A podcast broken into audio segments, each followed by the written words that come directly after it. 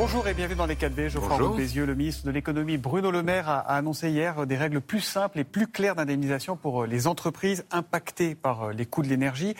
Est-ce que vous direz que désormais nos entreprises sont suffisamment et bien protégées? Difficile de répondre parce qu'on ne sait pas vers quoi on va sur le plan du prix de l'énergie. Euh, on a tous été pris euh, par surprise. Mais en tout cas, le dispositif ne fonctionnait pas. Je crois qu'il y avait euh, moins de 100 entreprises qui l'avaient utilisé. Donc, euh, simplifier règles, c'est évidemment une bonne chose. il a dit que c'était trop compliqué euh, pour tout ça. Est-ce que vous savez ce matin si l'ensemble de, nos entreprises sont quand même correctement protégées, encore une fois, à date Ou est-ce qu'il va y avoir de la casse? Est-ce que vous savez combien d'entreprises sont en, en fait, danger C'est très difficile de répondre parce que vous avez beaucoup d'entreprises, en tout cas des entreprises industrielles, sont sur des, ce qu'on appelle des contrats à terme, avec des prix garantis. Donc, toutes celles qui sont sur ces contrats, arrive à continuer à fonctionner. Parce que le prix de l'énergie ne bouge pas pour elles pour l'instant. Oui, c'est-à-dire qu'elles ont acheté pour un an, deux ans, trois ans, euh, deux ans en général d'ailleurs, des, des, des, prix fixes. Mais euh, d'abord, ça couvre pas toute leur quantité. Donc, par exemple, j'ai en tête une grande usine d'aluminium dans le nord de la France. Elle a, euh, enfin, euh, elle a baissé sa production jusqu'au niveau de consommation de ce contrat à terme. Après, euh, on est comme vous, on attend de voir ce que va faire M. Poutine. Si il coupe le gaz qu'il a commencé à faire, forcément les choses sont un peu différentes. Dernier élément, euh, le prix du gaz aujourd'hui, il est un peu artificiel. Enfin, le prix d'électricité est artificiel parce que c'est ce fameux, ce qu'on appelle le market design européen. Et l'urgence, c'est de remettre tout ça à plat. Il faut changer les règles de tout ça. Oui, c'est pas possible qu'on paye le prix de l'électricité au prix du dernier euh, mégawattheure fabriqué au gaz. Donc ça, alors Van der Leyen l'a dit il y a maintenant euh, deux semaines, il faut aller vite. Hum, il faut aller vite. Il faut aller vite, d'autant que certaines entreprises comme euh, Duralex ou, la Cristallerie d'Arc ont déjà mis euh, leurs employés au chômage partiel. Est-ce que vous souhaitez que ce chômage partiel dû à cette crise énergétique soit pris en charge à 100% par l'État? Non, pas à ce stade. Il y a quelques entreprises, hein, vous les avez citées, mais aujourd'hui, l'ensemble du tissu productif fonctionne. Je crois qu'on ne peut pas faire du quoi qu'il en coûte à chaque fois. Parce que sinon, on va faire le quoi qu'il en coûte Covid, le quoi qu'il en coûte énergie, le quoi qu'il en coûte inflation.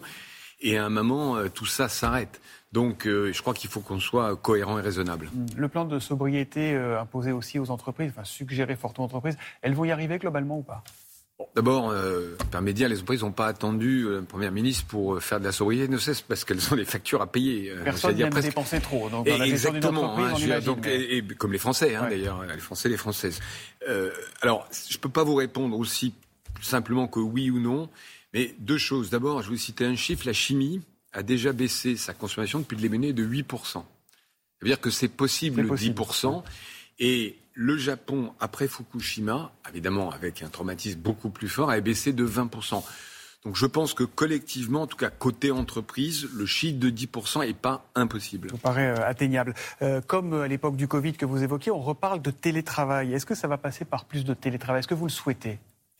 Alors, euh, je ne crois pas que le télétravail permette d'économiser, contrairement à ce qu'on croit. Parce qu'il y a évidemment. Ce que dit la, patronne d'Engie, c'est bah, si on, on, fait télétravail samedi, dimanche, lundi euh, et, ou le vendredi. Samedi, dimanche. Euh, si on ne travaille pas le lundi, on ne travaille pas le vendredi pour faire un trou de trois jours, ça fait quand même un pic de consommation en moins. Alors, mais oui, mais ça suppose quand même qu'on ferme les bureaux. Or, en général, le télétravail, comme ça. Il y a des gens qui prennent du télétravail, pas d'autres. Donc, il n'y a pas d'économie de chauffage dans les bureaux. Et par contre, il y a des dépenses supplémentaires au domicile. Les bilans énergétiques complets du télétravail sont pas du tout évidents. Donc pour vous, c'est pas une des solutions Non, ça fait pas. La solution pour les, enfin, pour les outils productifs, c'est d'être plus sobre en production. Et pour les bureaux, c'est la température. En fait, le 19 degrés euh, dont on parle... Il est obligatoire depuis très longtemps. Depuis 74, hein, depuis bah, le choc, pétrolier. Sauf quand vous demandez à la plupart des patrons, euh, ils ne savent pas à combien ils chauffent leur, euh, leur bureau, parce que personne ne s'en préoccupait. Donc il y a des gestes assez simples à faire dans les entreprises qui devraient nous aider à atteindre ces 10%. Euh, Geoffroy Haute vous êtes très arc-bouté contre l'idée d'une contribution exceptionnelle, d'une taxe, appelons-la comme vous voulez, qui serait payée par les entreprises qui vont très bien. Pourquoi? C'est un dogme chez vous? Non, ce n'est pas un dogme. Simplement, on a depuis maintenant 6-7 euh, ans baissé les charges et les impôts des entreprises.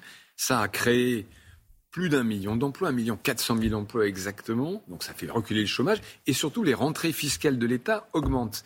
C'est-à-dire le paradoxe que les Français peut-être ont du mal à comprendre, c'est quand on baisse, jusqu'à un certain niveau évidemment, les impôts des entreprises, deux, trois années après, l'État y gagne. D'ailleurs, votre chroniqueur tout à l'heure l'expliquait d'une autre manière. Euh, c'est pas toujours en baissant les impôts qu'on fait rentrer de hmm. l'impôt. Oui, mais vous avez entendu Emmanuel Macron dire avant-hier nous sommes en guerre. Qui dit guerre dit circonstances exceptionnelles, dit mobilisation générale exceptionnelle.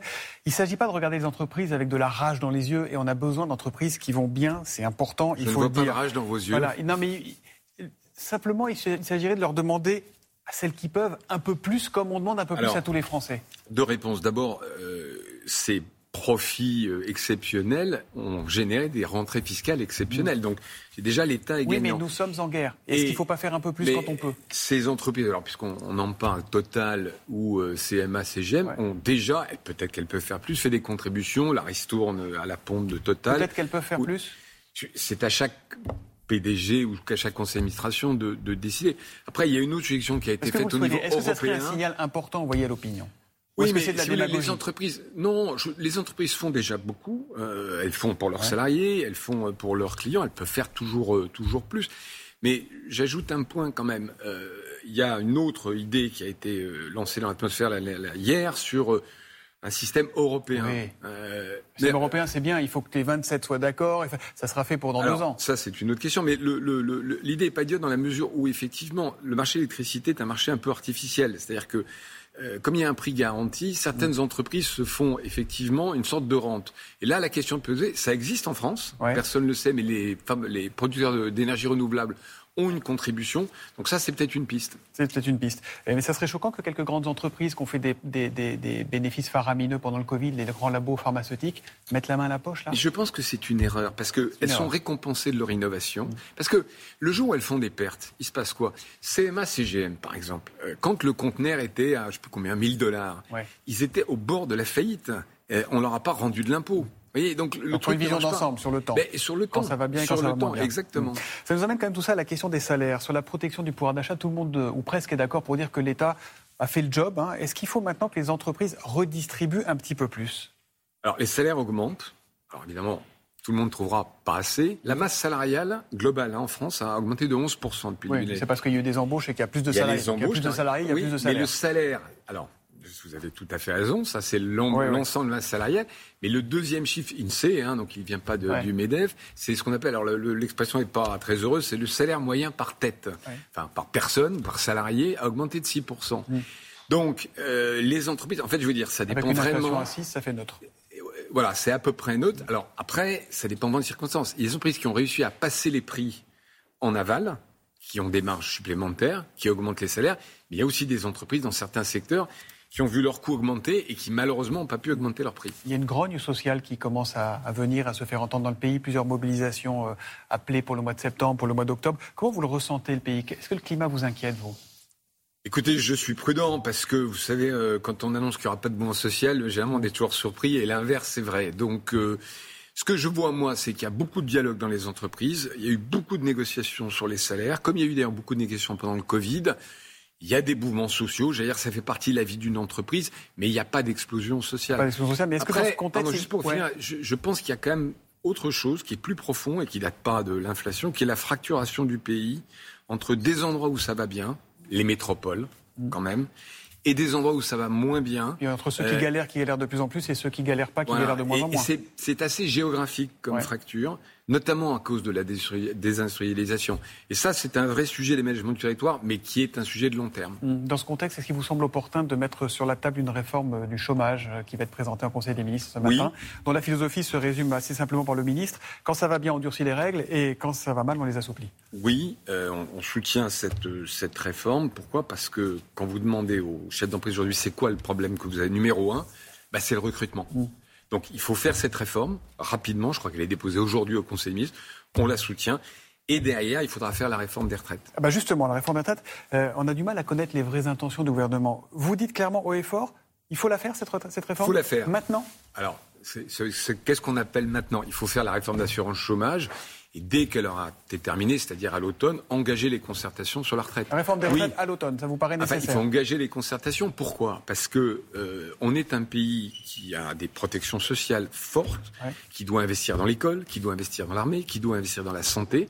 Et tout ça, la seule manière de le financer, c'est le travail, c'est la quantité de travail. Donc l'âge devra passer à 63, 64, 65 ans On n'en est pas là aux modalités, mais la quantité de travail est importante. Et j'ajoute un point pour les entreprises, c'est que il faudra aussi que nous, on soit capables collectivement, tous secteurs confondus, d'employer des gens plus âgés. Mm.